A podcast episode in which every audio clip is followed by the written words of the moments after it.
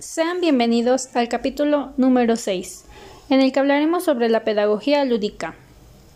Hay varios eventos de desarrollo en esta propuesta. Lo primero será definir los términos en que se entiende la lúdica para luego ver cómo califica a la pedagogía. ¿Qué significado nuevo le imprime para tener claro qué resultados se puede esperar en la acción?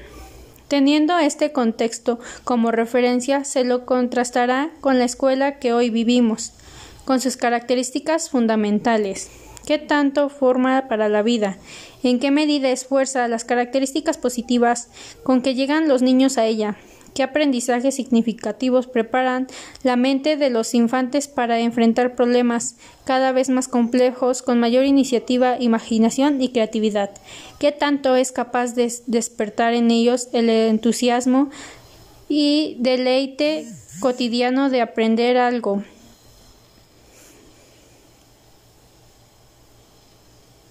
de conocimiento que tanto se refuerza la natural curiosidad infantil de desarrollar una actitud crítica y de indagación frente al entorno, como su capacidad de asombro frente al descubrimiento de cada nueva situación, se convierte en una actitud permanente de valorar las cosas cotidianas bajo el prisma de la integración en que medida su cultiva, su, se cultiva espontaneidad para entablar relaciones horizontales que privilegian la interlocución, la valoración de todas las posibilidades de aprendizaje, como la igualdad y amplitud de, de relacionarse, no se llena con los prejuicios de los adultos que se impiden ejercer las relaciones en términos de igualdad, reciprocidad y respeto.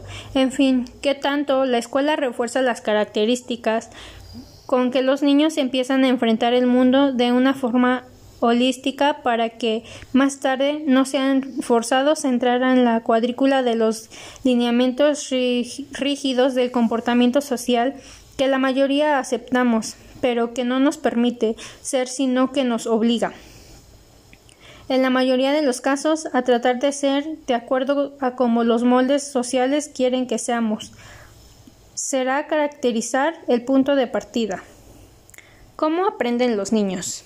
Si los adultos tuviéramos la suficiente valentía para preguntarle a los niños cómo quieren que se les eduque, posiblemente nos llevaríamos una gran sorpresa al, descubrir un mundo inexplorado donde se utilizan otro tipo de parámetros, diferentes al mundo de los adultos, pues el mundo de los niños, sin idealizarlo, es el mundo de la imaginación y del contacto con esferas que los adultos hemos perdido toda aproximación desde que nos dejamos introducir en el mundo de la realidad.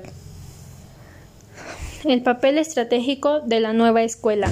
Si los procesos de formación de la escuela le permitieran a los niños comprender los contenidos básicos de, los aprendizajes en los cuales ellos han sido actores principales, se puede esperar que ellos tengan mayores facilidades de integrarse de una manera exitosa a la escuela secundaria, pues estarán preparados para penetrar en conceptos más complejos, pero fundamentalmente tendrán mucho que expresar no solo oralmente, sino que entrarán en, con entusiasmo en la lectura y en la escritura como necesidades para ejercer la interlocución. Esta será una ventaja mayor en la educación superior donde se requieren mayores habilidades para la lectura, la síntesis y la comprensión y también niveles adecuados de comunicación escrita. Hacia el futuro será normal la sistematización de experiencias de los diferentes niveles de la educación formal y con seguridad aumentará la probabilidad de que aparezcan líderes que comanden la construcción teórica en los diversos campos del saber desde el sentir y reflexión de nuestro país. Así se formarán profesionales de alto rendimiento, no solo académico, sino también profesional.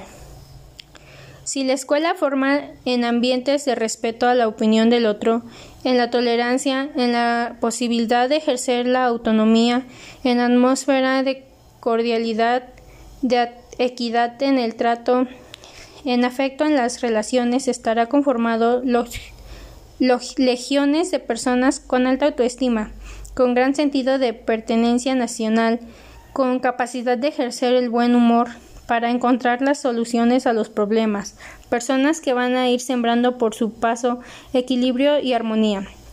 Con estas personas en el inmediato futuro será real el ejercicio de la democracia participativa. La escuela comparte con la familia esta gran responsabilidad de formar ciudadanos en el país de todos los días que todos los días soñamos, en paz, próspero, con alta equidad social, pero sobre todo con altos niveles de felicidad y armonía. Espero que les haya gustado este tema, la verdad se me hizo muy bonito. Nos vemos para un nuevo episodio.